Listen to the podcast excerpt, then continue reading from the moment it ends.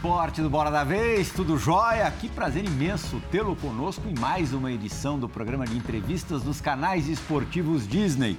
Meu amigo Fernando Nadine, a gente vai abrir o programa hoje contando a fábula, ou vamos fazer a metáfora da borboleta. Você sabe quanto tempo que vive uma borboleta? De quanto a quanto? Não.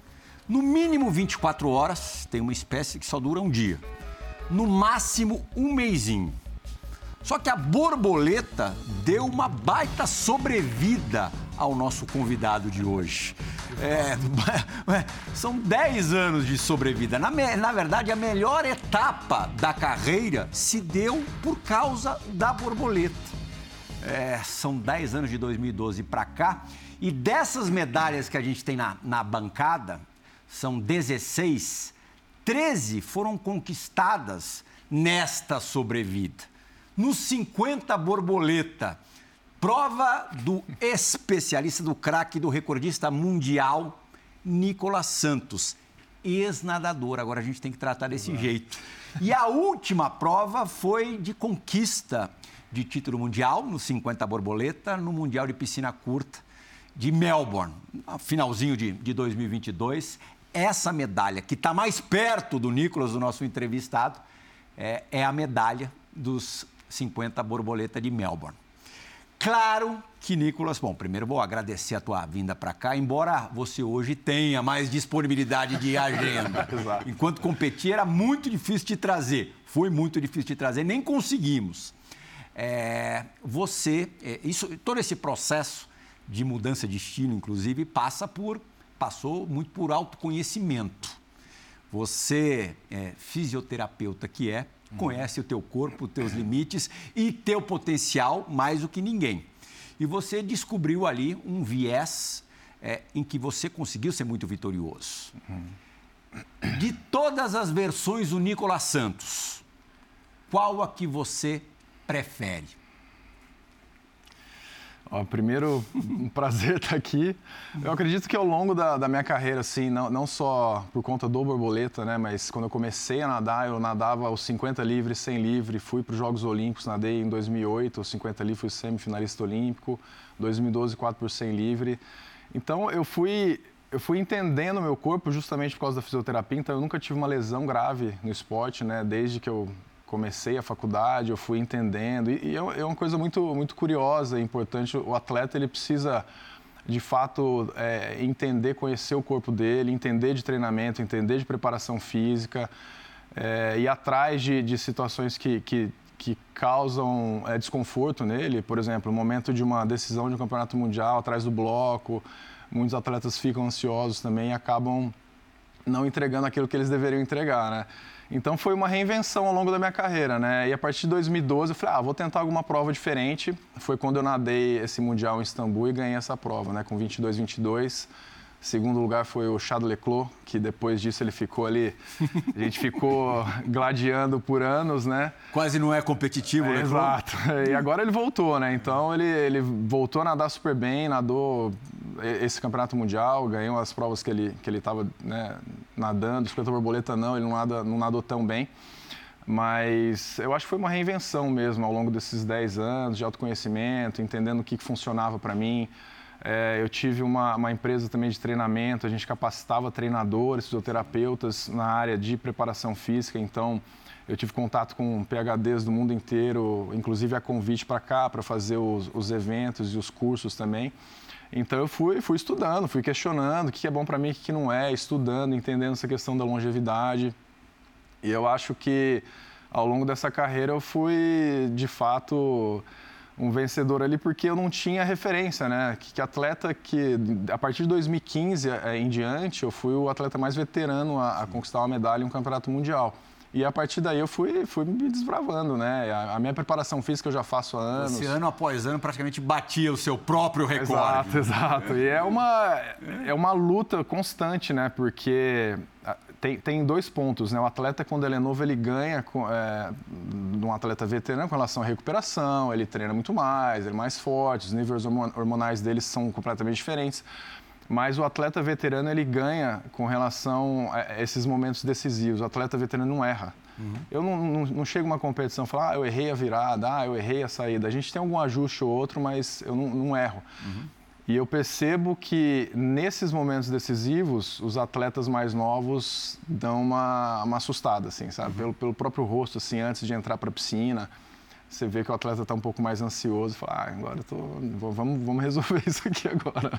Você tem quantos anos, Nardinho? 45. 45.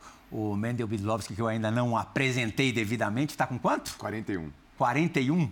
Um ano a menos do que o Nicolas Santos. E você ainda pode ser campeão mundial de alguma coisa. tem tempo.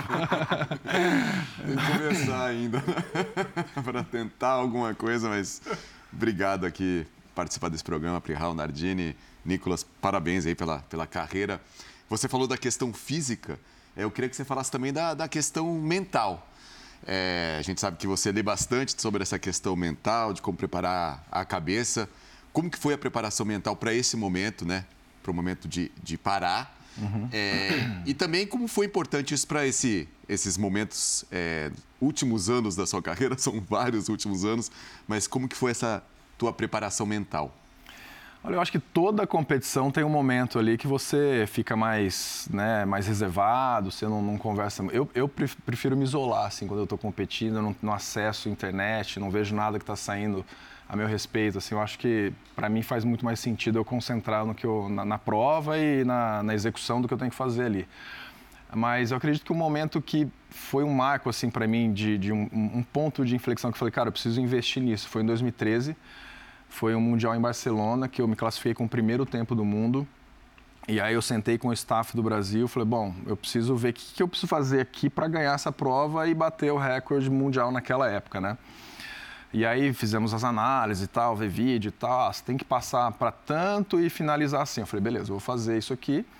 Passei realmente para o que tinha proposto, que era 9,6, que é muito forte isso, para quem nada sabe que os primeiros 25 metros em, em piscina longa passar para 9 é muito forte na cabeça. E no final da prova foi um desastre. E eu não peguei medalha, fiquei em quarto lugar. E, e a partir daí eu comecei a refletir, falei, cara, por que eu fui fazer isso, né? Tudo bem, tentar alguma coisa diferente e tal. Mas naquele momento, com o tempo que eu estava, que era o primeiro, o simples bem feito funcionava, eu ia ganhar aquela prova. Só que eu queria algo mais, queria algo mais.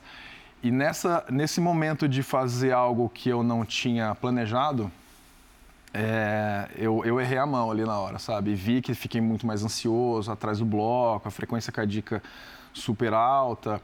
E nessa competição, antes do, da entrada, né, no balizamento, eles colocaram é, um coração pulsando, fica tum-tum tum, tum. Todo mundo já tá ansioso, aí tem um coração pulsando. Eu falei, caramba, sério, agora Ideia, isso. Né? né aí comecei a respirar e tal. Só que era um momento que eu não, não, não investia muito né, nessa questão de desse preparo mental. E eu falei, cara, é uma dor que eu senti, eu vou, vou atrás, vou estudar. Eu fiz curso de mindfulness, fiz yoga, fiz meditação e fui entender. Tem, tem muitas ferramentas. E o, e o mais é curioso, é tudo de graça hoje em dia, né? Você tem acesso a tudo. Você entra na internet, você tem acesso a uhum. tudo. Então depende muito da pessoa, do atleta, da que seja de um funcionário que precisa melhorar uma situação específica.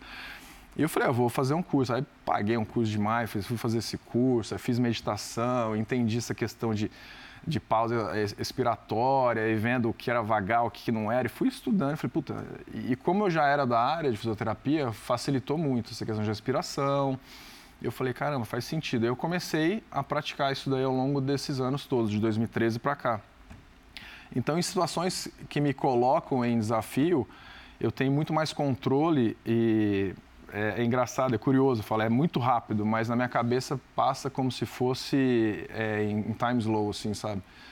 Em slow motion. Assim, eu falei, caramba, é muito, muito fácil para eu não acertar, não errar, assim, uma virada, um submerso. Então, por exemplo, eu vou nadar os 50, eu tenho que passar para oito ondulações, cinco braçadas, virar com a, mão esquerda sem, sem apoiar tanto. Eu, cara, eu faço exatamente isso. E quando eu chego para falar com o biomecânico, meu treinador, ele fala, ah, sua virada, eu falei, ah, eu fiz assim, assim. Ele falou, cara, você já sabe o que você fez. Então, concentra aí, já sabe o que você tem que fazer. E na tua cabeça tudo em câmera lenta. Então, isso me ajudou muito, né? É, eu li um livro, inclusive, chama 10% Mais Feliz. Era é, um programa ao vivo, não me lembro o nome do, do autor desse livro. Jornalista. Jornalista. Apresentador. Ele travou ao vivo, né? Tilt. Eu falei, cara, quero. Aí eu comecei a ficar curioso sobre o tema, e fui estudar, fui atrás, e, e cada vez mais eu fui melhorando e fui ganhando conhecimento para mim, né? Uhum. Então já tinha essa questão da fisioterapia, de, de sentir uma dor e entender, putz, isso aqui é uma lesão muscular ou você acha que é um e eu falei, puta, eu tô dolorido, então é por causa do, do treinamento. Não, acho que eu tô com uma lesão aqui, aí fazer imagem e tal, não, fazer uma fisioterapia. Então, eu fui controlando muito bem, né? A única lesão que eu tive grave ao longo da minha carreira foi uma, um estiramento de grau 2 no meu peitoral. Fazendo preparação física tal, um dia que estava muito cansado, falei, não, vou fazer mesmo assim. E tive um estiramento, enfim, nesse período também eu nadei muito bem, eu ganhei uma medalha de prata em Budapeste, mas, sério, foi um, momento muito difícil, assim, para mim, porque eu fiquei treinando muito perna, fazer perna, perna, perna, perna, não fazer nada de braço, eu não sabia como que ia ser a competição. Mesmo assim, eu consegui o primeiro tempo do mundo, fui para o Mundial. Essa competição específica, quem ganhou foi o Dressel, eu fiquei em segundo. E, então, eu fui, fui conhecendo, entendendo o que, que de fato funcionava para mim, né? Então, em certos momentos, eu, eu fico mais ansioso, que é normal, né? E eu consigo controlar através da respiração, tentar entender o que está rolando. Falei, putz, será que eu estou nervoso ou eu estou ansioso? E, e, eu consigo hoje entender isso, né? E me ajudou muito, né? Acho que eu, a minha posição é que todo mundo deveria fazer isso, praticar. Tem, tem um, um cara que eu, que eu leio muita coisa sobre ele, Ray Dalio, que ele escreveu um livro, chama Principles também. E ele faz medita meditação transcendental, lida com um fund gigantesco dos Estados Unidos e o cara, meu, ele faz. Eu falei, pô, esse cara é uma referência para mim. Por que, que ele faz? Eu comecei a ler sobre isso, né? Então, são pessoas que são fora da curva mesmo. Eu comecei a entender e, e perceber que fazia sentido eu investir nisso. Nicolas, fazendo aqui uma recapitulação, é, você atualizando de tempos em tempos o recorde do cara mais velho a subir um pódio em mundiais é, aí a gente pega Bruno Fratos, o nadador mais velho a subir no pódio olímpico pela primeira vez, aos 32 anos. Poliana Okimoto, a nadadora mais velha a subir no pódio olímpico pela primeira vez, 33 anos. É, Felipe Lima, João Gomes Júnior, todos conquistando a primeira medalha mundial depois dos 30. O que, que pega na natação brasileira com essa questão de longevidade? De, de conquistar os, os objetivos mais, mais importantes uhum. já numa idade avançada? Olha, o primeiro ponto é que não existe uma renovação como acontece nos Estados Unidos, por exemplo. Né? Então, a gente fala, ah, não tem tantos praticantes, ah, os atletas mais velhos que ganham medalha, porque não tem uma renovação, né, de fato. A minha prova, né, como eu pivotei minha prova, nadava 50 livre, comecei a perceber que minha prova não estava funcionando mais, não estava nadando tão bem, fui para o 4 por 100 livre e, e os 50 borboleta, a primeira vez que eu nadei, eu ganhei o Mundial. Eu falei, bom, eu vou pôr energia nesse negócio. Então, por isso que eu fui para os 50 borboleta. Até um questionamento que, que muitas pessoas fazem, que não é uma prova olímpica, por que você nada essa prova? É, é questão do que eu consigo entregar com essa idade. Então, o borboleta foi uma prova, uma escolha, né? Mas um ponto eu acho que, que é super importante é que a evolução do treinamento mudou muito, né? Então, altos volumes de treinamento para velocistas, isso não acontece mais. Então, a gente pegar o Gustavo Borges, bater um papo com ele, nosso medalhista né, olímpico, ele nadava 10, 12 mil. O José Meolans, que era um argentino super bom, que era nessa época competia com o Gustavo também, nadava. Eu tive a oportunidade de treinar com ele, inclusive, eh, na Argentina. Fiquei sete meses lá e o treino era mais ou menos duas sessões de 6 mil por dia. Só que acontece, chega na hora que você precisa de fato colocar velocidade, não vem a velocidade. Leva tempo, então é aquele macrocíclico gigante, periodização em bloco que os treinadores fazem. E hoje o meu treinamento é muito em cima, é muito parecido com o treinamento do atletismo, né? Então é muito educativo, cara, o que você precisa melhorar é o primeiro 25, é a virada, é o final da prova e fica ali insistente, filmagem, usando tecnologia na preparação física também, que isso é uma evolução tremenda, né? Com esses monitores você consegue, é, não é controlar o atleta e sim saber até onde ele consegue chegar, né? Que é o treinamento baseado em velocidade, que é o que eu, que eu uso, né, que é um dispositivo que você mensura a velocidade de execução de movimento.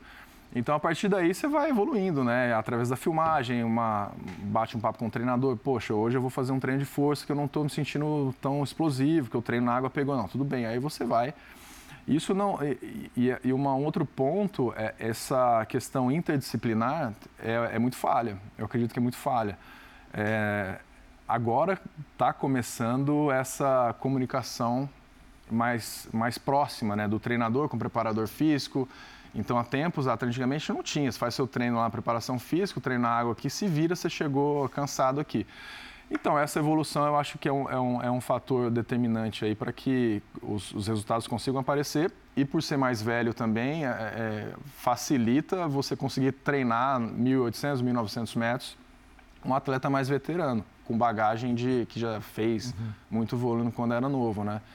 E essa renovação, questão da renovação, né? Se a gente tivesse é, seletivas e 8, 10 nadadores nadando para 21 aqui, possivelmente o Bruno seria pressionado, mais pressionado do que ele hoje. Né? Hoje a gente tem o Bruno Fratos e o Guilherme Caribé, que nadou para 21 agora, 48, treina nos Estados Unidos, foi para os Estados Unidos treinar, inclusive.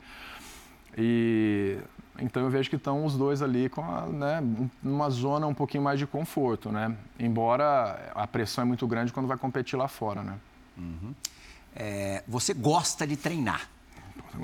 Imagino que daqui para frente você não vai ficar no sofá, em frente da televisão, comendo pipoca o dia inteiro. Vai, vai continuar se exercitando. Sim. Só sobre isso, é. quanto que no agachamento que você faz, é, o treinamento dele não é brincadeira, não. É, épocas de muita intensidade, 180, mais ou menos.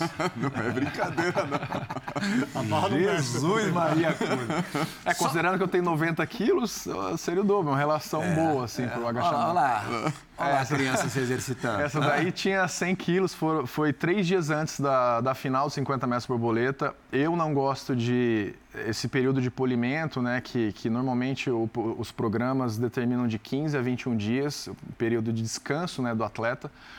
É, eu vou diminuindo bastante cada vez mais o volume né, do treinamento já é baixo, né, mas a intensidade eu mantenho. Então, isso daí é só um estímulo, não foi um treino Rapaz. pesado que eu fiz.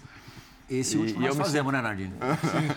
Antes de entrar no ar, né? Ali, e aí eu me sinto muito bem com esse E é engraçado... Só que pega... daqui para frente você não vai ter a meta. Exato. Como é que vai ser? Eu vou acabar encontrando ele no clube para jogar um tênis com ele. Eu acho que o, o, principal é a questão da competitividade que eu vou sentir falta, né? Mas nadar por nadar, é, acho que é mais para manter peso. A preparação, a, a musculação eu vou, vou manter com certeza, para nadar, para dar uma soltada e tudo mais. Mas, de fato, pensando em longevidade, treinamento de força todo mundo deveria fazer. Então, isso é uma coisa que eu não vou deixar de fazer. Óbvio que eu vou continuar nadando, que eu ainda não, não consegui, é, sabe, sair de perto da piscina ali. Então, fui no clube, malhei, dei uma nadada mas de fato aquela. Foi estranho a primeira vez que você pulou na piscina depois da aposentadoria? Foi. A princípio eu falei, o que eu tô fazendo aqui, cara? Podia jogar um tênis, né? Sei lá, cara, porque são muitos coisa. exemplos das. Aí um amigo já falou, vamos fazer jiu-jitsu. Eu falei, putz, jiu-jitsu? Vou quebrar meu. Nunca aconteceu nada, né? Agora eu. porque são muitas as pessoas que. Nadador, tem casos de nadador. A Flávia Delaroli, por exemplo, parou de nadar e não queria ver piscina por muito tempo. Ela voltou a nadar sim, é faz dois comum, anos, né? Sim, isso sim. acontece muito. Você não, você não teve isso? Eu, então, como como o André falou, eu gosto muito de treinar, né? Eu gosto de me desafiar. Então, o treino, por exemplo, preparação física é um treino de água, é um desafio diário ali que você fica tentando melhorar, melhorar a técnica, melhorar o peso, inclusive. E na água, é, eu posso continuar nadando, inclusive nadar competições é, como convidado. Tem uma competição, inclusive, que eu, que eu provavelmente eu participo em fevereiro, que é na, no México, mas como convidado. Então vou lá, participo da competição e, e é isso. Mas ao ponto de colocar 100% de energia para nadar um campeonato mundial, defender o título, aí o, o trade-off é gigantesco. Quem tem família, eu vou te falar, eu consigo fazer isso, mas eu não gostaria de fazer 80%. Porque eu vou ficar muito chateado quando eu perceber que eu perdi essa prova porque eu não treinei o que eu deveria ter treinado para estar tá aqui. Então, para mim, é, é 880. Ou eu entrego 100% ou eu vou fazer outra coisa. Isso é a definição de parar por cima, né? É, não, eu, é o que eu falei, acho que na, na, na abertura. Não me lembro de algum atleta ter, na sua última participação enquanto profissional, é, conquistado um campeonato mundial. Acho que não dá para parar melhor, né? No mínimo a mesma coisa, empate. Mais do que isso não, não dá. A gente falou tanto de treino. Vamos ouvir agora a pergunta de um treinador grande treinador Alex Pucielti ah. vai participar do Bora da Vez de hoje. Fala, Alex! Nicolas Santos, em primeiro lugar, saiba que para todos nós aqui foi muito mais do que uma alegria, mas uma satisfação gigantesca ter vivenciado toda a sua carreira. Saiba que todas as suas conquistas são extremamente apreciadas, celebradas, tanto no Brasil como no exterior. Mas você, durante toda essa longevidade gigantesca que você teve, você vivenciou três diferentes grandes fases de grandes adversários nos 50 metros borboleta. Você pegou Fernando Scherer, duas vezes finalista de campeonato mundial na prova dos 50 borboleta. Você pegou Caio Márcio no ápice da sua carreira, um cara que foi recordista mundial. E você pegou César Cielo, duas vezes campeão mundial da prova, também no melhor da sua fase. Minha pergunta é como você conseguiu passar por três gerações tão distintas, mantendo sempre este nível fantástico, essa performance sensacional e algo que nos enche de orgulho. São três gerações e você sobreviveu a tudo isso e nos trouxe tantas alegrias. Desejo a você sucesso e conta para nós um pouco desse segredo. Os caras sabem tudo de natação. Às vezes eu preciso. Eu falei, coach, qual foi o tempo que eu fiz em 2019? O cara sabe. Ele sabe tudo de natação. É demais. Mas são momentos diferentes, né? Na época que eu, eu o Caio Márcio estava nadando, eu não nadava os 50 borboleta, né? Então, a partir de 2012, ali que eu comecei a colocar mais, mais atenção nessa prova, que foi quando eu comecei a competir mais com o, o, o César, né? Uhum. Então, momentos diferentes, eu acho que reinvenção mesmo, de, de ficar testando métodos de treinamento ao longo da, da minha carreira. É isso falando do Brasil, né? Lá fora eu enfrentei esse cara aí, ó. o Dressel mais ou menos. Né? Porque ele é Dressel, né? Então, na, em piscina longa, é, as, as, vezes que eu enfrentei ele, foi em 2017, que ele ficou em quarto lugar, eu fiquei em segundo lugar, e o primeiro lugar foi bem proud é, outros, outras competições em piscina curta, que foi na, na ISL, né, que não existe mais essa competição. Eu consegui ganhar do, do Dressel também, que é dessa geração mais próxima agora. Mas acho que foi uma reinvenção mesmo de, desse processo todo de autoconhecimento, entendendo o que, que funcionava mais para mim. É, é muito individual o treinamento, né? Então, colocar um tipo de treino só dentro de um clube e achar que todos os atletas vão se dar bem, não. Eu acho que três, quatro vão se dar bem, o resto vai cumprir uhum. uma tabela ali. Então, essa atenção para a individualidade do atleta, não só por causa do atleta, individualidade biológica mesmo, né, de cada, cada um. E entender e cada vez mais ir ajustando isso daí. E ao longo dos anos eu passei por diversos treinadores, Alberto, que foi treinador do César, o Felipe Domingues hoje, que é meu, meu treinador, né? Então, pessoas profissionais. Eu comecei a, a, procurar e buscar pessoas cada vez mais relevantes na, na área que atuavam, né? O Brett Hawke, que é um, um, treinador, foi o treinador do César, treinador do, do Bruno Frasso. Eu fui treinar nos Estados Unidos e falei, cara, quero ir para os Estados Unidos ver o que aqueles caras fazem. Auburn. Auburn, é. Sério, período treina, come, dorme, neve, foi, foi, foi punk. Foi o período que você é, mais cresceu é, como atleta? Não foi o período que eu mais cresci como atleta, mas eu, eu precisava participar dessa, desse período para entender o que os americanos faziam, né? Uhum. E, de fato, eu não vi nada diferente. É, os programas de treinamento não eram nada demais, mas... Tudo... Você fez lá, você poderia ter feito aqui? Poderia, mas naquele momento os treinadores e os preparadores físicos não faziam tipo, esse tipo de treinamento. Muitas vezes ficavam é, engessado em fazer o programa, ter todo, colocar todos os sistemas no treinamento para chegar lá e ver o que saía. Lá era muito mais específico já. Eu falei, caramba, mas fica trabalhando só a prova, igual atletismo, atletismo. E a preparação física já era completamente diferente é, do que a gente fazia aqui no Brasil. E a partir daí eu fui me, me reinventando, moldando, mandava e-mail quando eu voltei para o Brasil, mandava e-mail para o treinador, falava, o que você acha de fazer isso? Ah, acho que é legal, sei que é mais, você tem um pouco mais de volume muscular, descansa um pouquinho mais. Então, tem toda essa diferença que eu fui, fui me conhecendo e reinventando. Você acha que a, a privação de qualquer outro é, entretenimento pode ser uma das explicações? Depende do atleta. Na minha cabeça é muito claro que o atleta não é aquele cara que fica duas horas na piscina na sala de musculação, vai para casa é outra pessoa. O cara nasce um, um, atleta com a mentalidade de campeão e vai dormir com essa mentalidade. Enquanto ele não chegar no objetivo dele, não parar, né? Uhum. Então, e, outra coisa, sucesso todo mundo pensa, ah, o cara é vitorioso, o cara ganhou a medalha, é um sucesso, é um processo, né? E também aquela síndrome de Midas, não achar que tudo que você vai colocar a mão, tudo que você vai fazer na vida, que você vai, vai ter sucesso. Então, na minha cabeça, é muito mais o processo, né? O processo, ser bem sucedido para conquistar. Lá é basicamente buscar o que você trabalhou e todo esse processo que você construiu ao longo da, da temporada. Uhum. Nicolas, são 18 mundiais, né? 16 medalhas, é... certamente muitas recordações né, de tudo isso. Tem o trabalho dentro da piscina, mas tem o trabalho fora também para você ter conseguido chegar em tudo isso.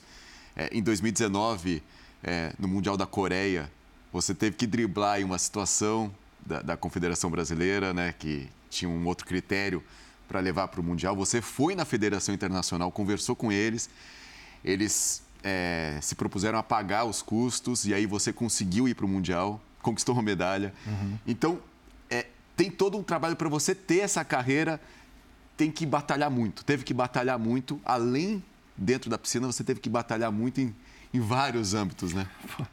Eu acho que foi uma briga constante, né? Principalmente por essa prova não ser uma prova olímpica, sempre aconteceu esse questionamento de se leva a prova não olímpica, se não leva. É, e, e para clubes também, né? Fica essa questão, ah, mas ele é veterano, ele. Mas o, o ponto que mais importante que eu considero, não porque o Nicolas é, faz isso, eu estou ganhando medalha nessa prova. Isso é bom para o país. É, quando coloca um quadro de medalha em um campeonato mundial, ela entra como. Então sai lá o patrocinador é, duas, três medalhas ou uma medalha, inclusive agora nesse mundial. É uma prova que não é olímpica, mas você vende isso, né? Então, eu, a minha opinião é que é muito falho, né? Se comparar os Estados Unidos, dado a quantidade de atletas é, com nível altíssimo para nadar provas olímpicas, né? Se a gente tivesse aqui 10 atletas disputando provas olímpicas de fato ali, ponteiro de segundo, primeiro, puta, eu acho que sim, em questões de, de, de custo de, de, viagem, de repente.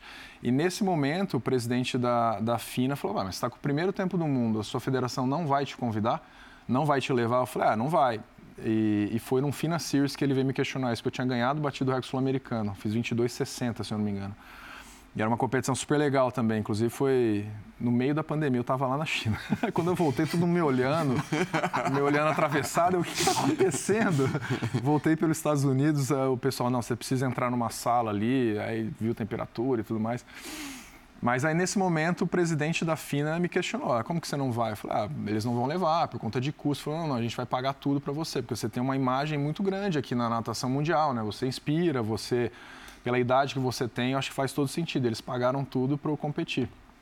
E nesse Mundial, se eu não me engano, foi a minha medalha, acho que do Bruno. Eu não sei se o João Gomes ganhou também, mas acho que foram acho que uma ou duas medalhas né, nessa competição. Então, é uma briga constante, né? Enfim. No universo da, da natação, você é mais reconhecido fora ou aqui?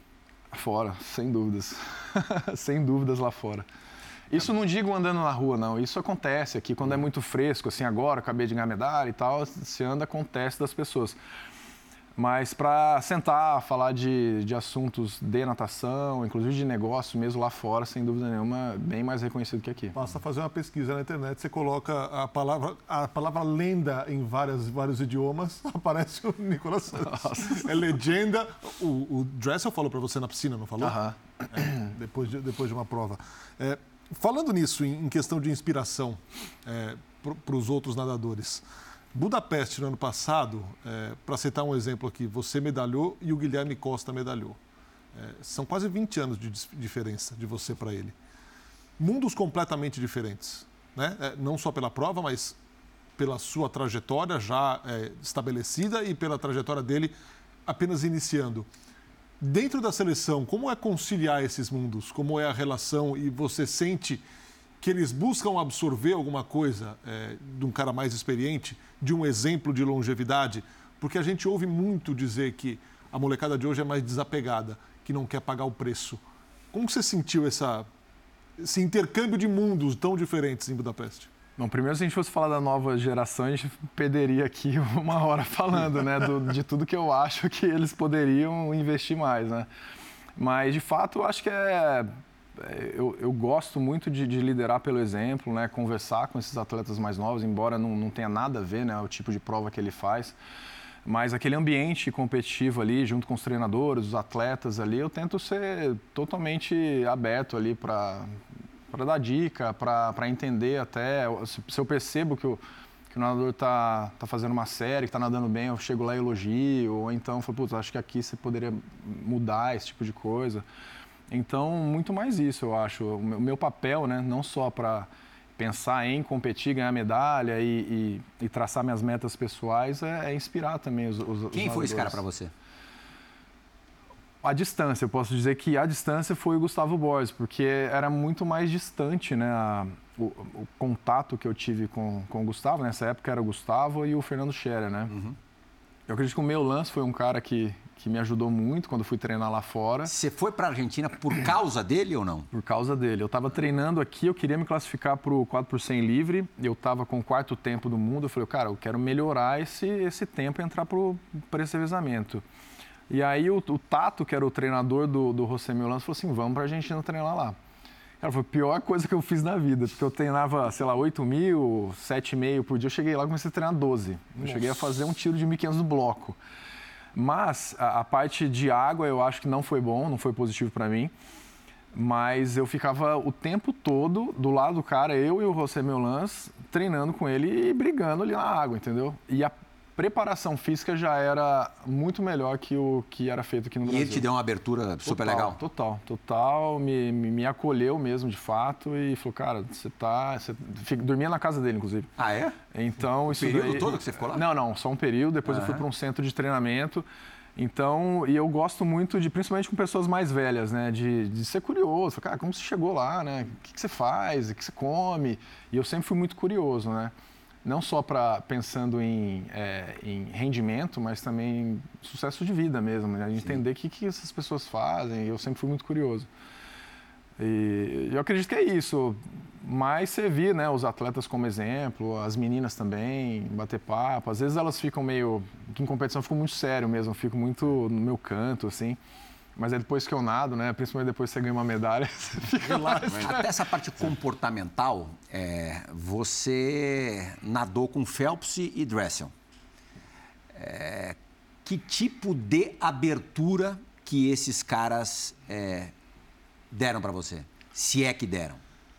O, o Phelps eu não, não, eu assim conheço ele, cumprimento tal, não, mas nunca tive a oportunidade de aprofundar mais um assunto uhum. específico com ele. Assim, o Dressel sim, mas ele é um pouco mais, ele é muito tímido. Assim, o Dressel tem a, a percepção das pessoas que ele é metido, que ele, mas ele não é. Ele é muito tímido, ele é, ele é totalmente introvertido. Um padrão completamente, completamente. Então, cara, é a personalidade do cara. Então, você não pode chegar, né, invadindo para ele que, que é incômodo isso.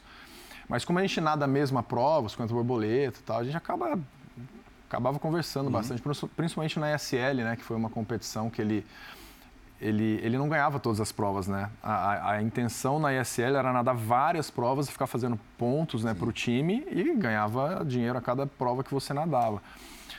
E poucas vezes eu vi ele ganhando todas as provas. Uhum. Então, eu acho que nesses momentos ele ficava mais relaxado. Na ISL ele dava uma relaxada? Totalmente, parecia um festival, assim, né? Uhum. Chegava no Mundial é uma coisa mais tensa, uma cobrança muito grande, né? E, e, agora, nesse próximo Mundial, ele vai ter uma pressão muito forte, né? Eu, eu acho que ele é um dos favoritos né, das da 50 e 100 livre também. Mas tem o Popovic hoje, que é um nadador super novo, magro pra caramba. Tem muito a desenvolver também. E, e, e, o assunto que rolou muito ao longo da, desse último ano, que ele nadou 50 borboleta e saiu da prova, foi justamente que ele teve uma crise de pânico na competição e saiu. Eu não sei exatamente se, se foi isso, mas para você ver, né? O cara, no, no ponto onde ele está, e ainda existe um. Ah, o Phelps também, né? Ex exatamente, é. ainda existe. É que assim, o Phelps parou agora, né? Já parou tem um tempo, mas pensando um atleta ativo que é campeão olímpico, campeão mundial, e ter uma situação dessa e ter que sair da competição, aí você fala, pô, digo, por que não colocar eu digo depois tanta de, atenção nisso, depois né? Depois de Londres, né? O Phelps viveu um problema Sim. pessoal seríssimo, Sim. né?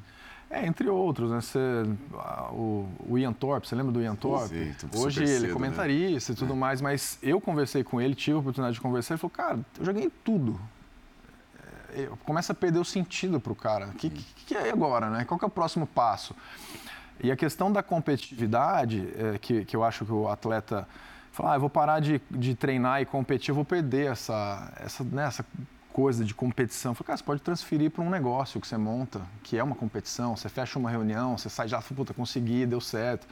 Então é essa transferência de, de, de atividades que acho que os atletas precisam cada vez mais se identificando. Se preparar né? para isso. Se preparar, é.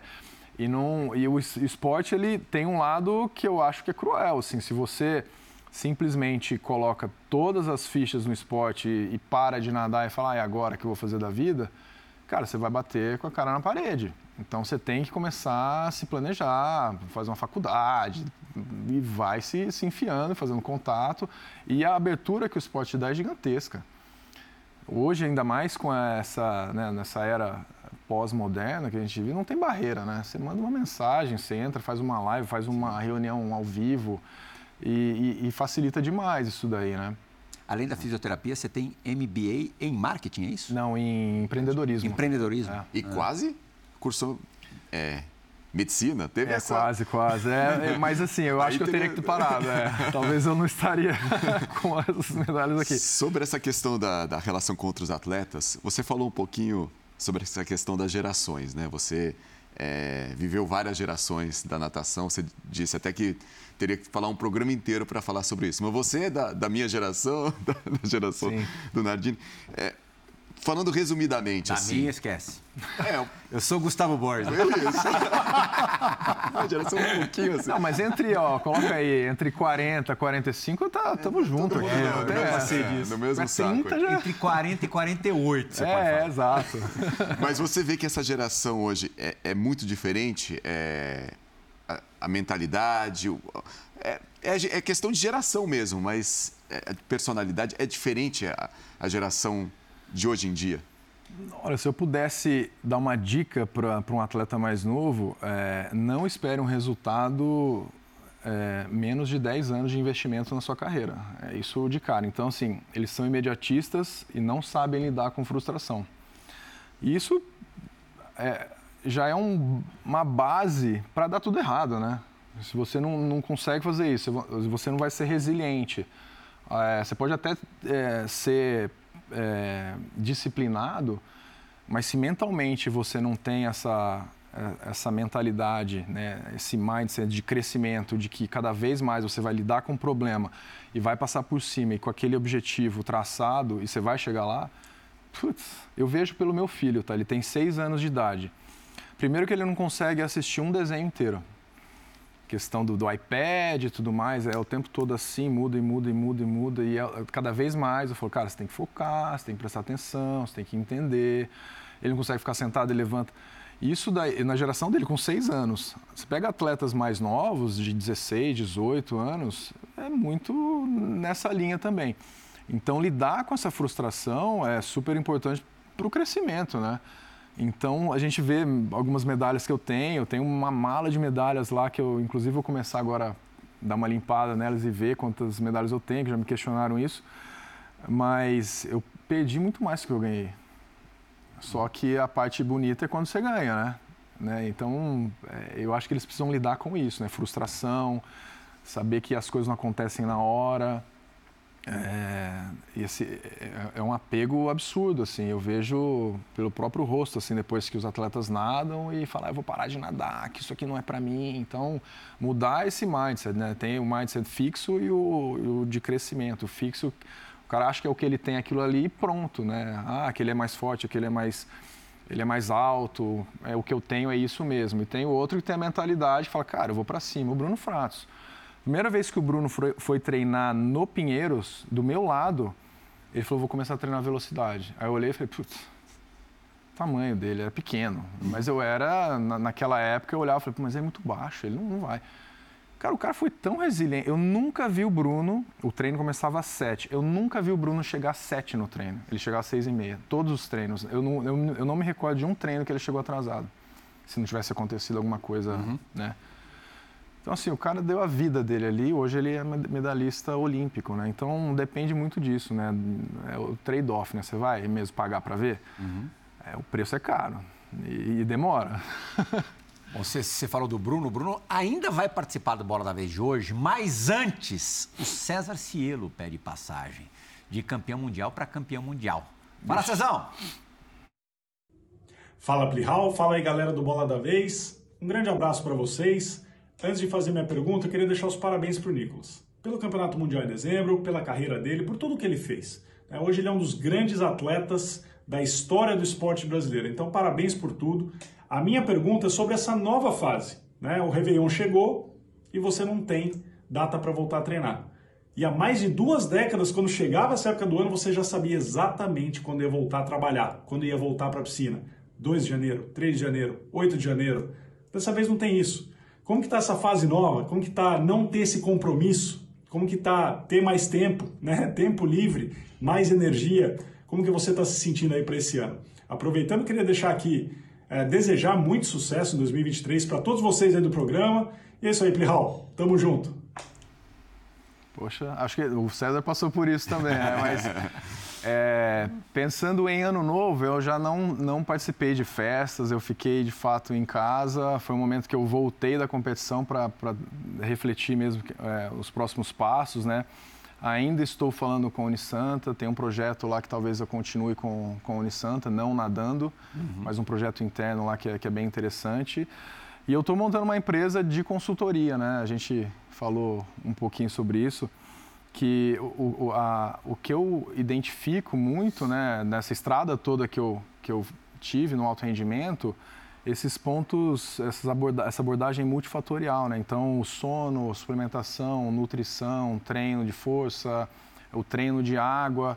Eu vejo que muitos clubes, saindo um pouco do eixo São Paulo, Rio, vamos dizer assim, uhum.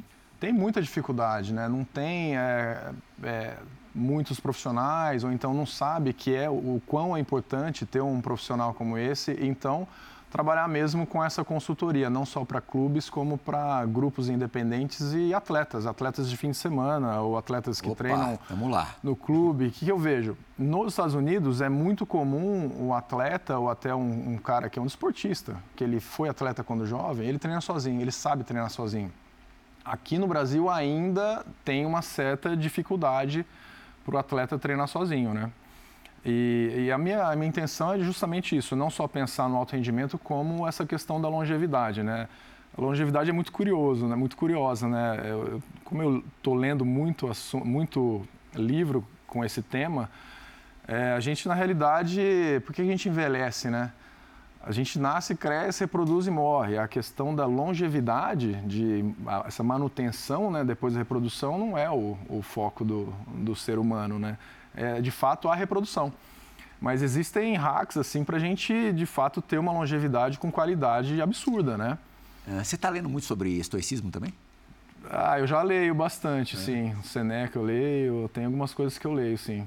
Hum. Mas é, nesse momento eu estou lendo um livro de, de Bitcoin. Bem, tudo a ver. Mas eu acho que tem, ao longo do dia tem que ter alguns livros assim que, putz, esse aqui é um romance, sei lá, você, cara, você dormir tá tudo bem, né? Um livro mais técnico que eu gosto de ler esses assuntos, uhum. né?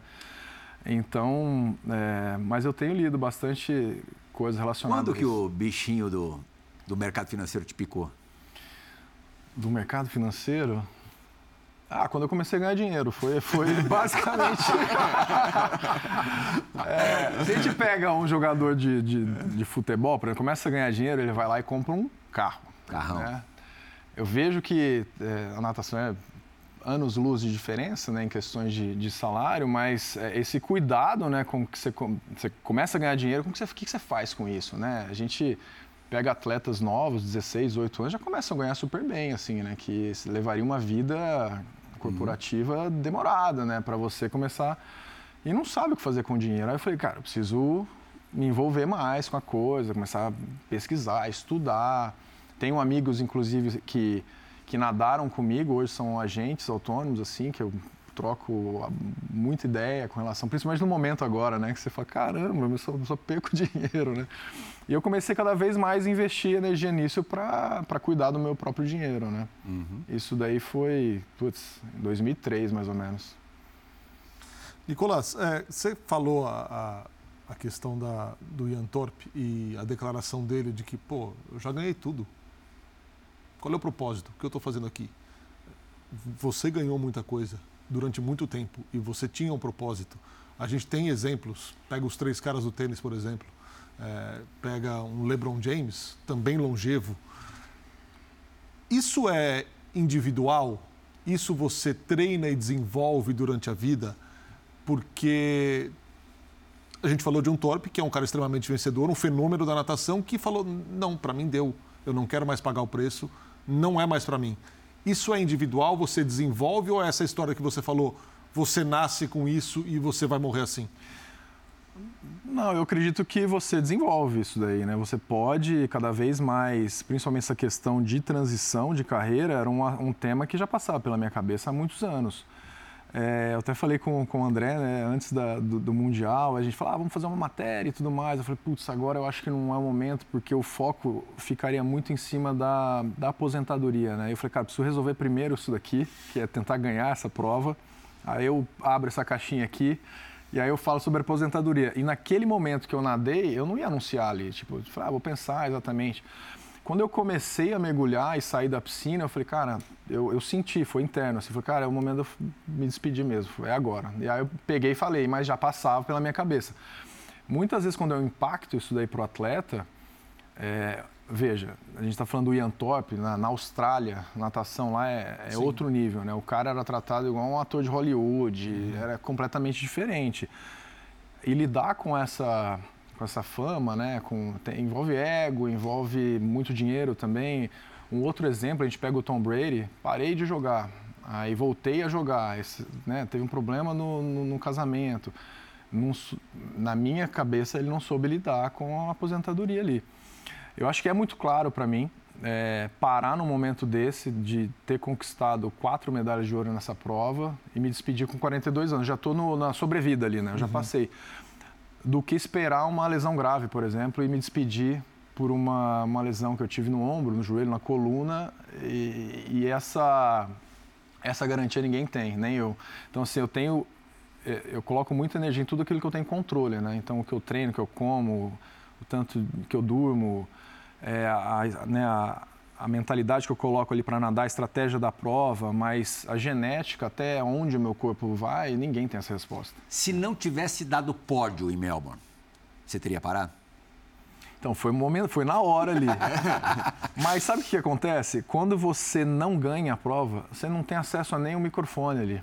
Então, talvez sim, mas não seria um anúncio como sim. foi lá, né? Então, foi um momento muito gigantesco assim, na natação mundial, porque eu ganhei até um, um, um, prêmio da, do presidente da FINA, é um reconhecimento por tudo aquilo que eu fiz na natação, não em questões de medalha, né? pegar Michael Phelps, óbvio que eles têm muito mais medalha, mas tudo que eu entreguei ao longo da, da minha trajetória, foi um negócio muito marcante, e duas pessoas tiveram, foi a Camille Potek e eu, nessa competição. Então, tem todo um contexto de eu ter ganhado a prova e ter anunciado ali, né? Você foi pensando durante ali até para ir para a entrevista? Foi, foi bem isso. Eu fui mergulhando assim, falei, caramba, o que eu vou falar, o que eu vou perguntar e tal. Só que já estava na minha cabeça, não foi um choque de eu ter saído ali, ah, eu falei, me arrependi, não foi isso. Já estava passando pela minha cabeça. E se eu tivesse ficado em quarto, anunciando ou não anunciando, não precisaria ser ali na hora, porque é, não ia ter tá. impacto algum. Então, Talvez eu, eu falaria depois, é, aqui no Brasil, enfim, numa coletiva lá na Unisanta. É. Vamos pro break? vamos quer, fazer, quer deixar uma perguntinha no ar, Wendel? Vamos deixar, então. Ah. Você falou do Ian Thorpe, como ele é tratado como um superastro, né? Dessa diferença da natação Estados Unidos, Austrália, é, para o Brasil. Você falou da, da questão do número de praticantes, né? Você teve um tempo treinando lá, até falou um pouquinho dessa questão do treinamento.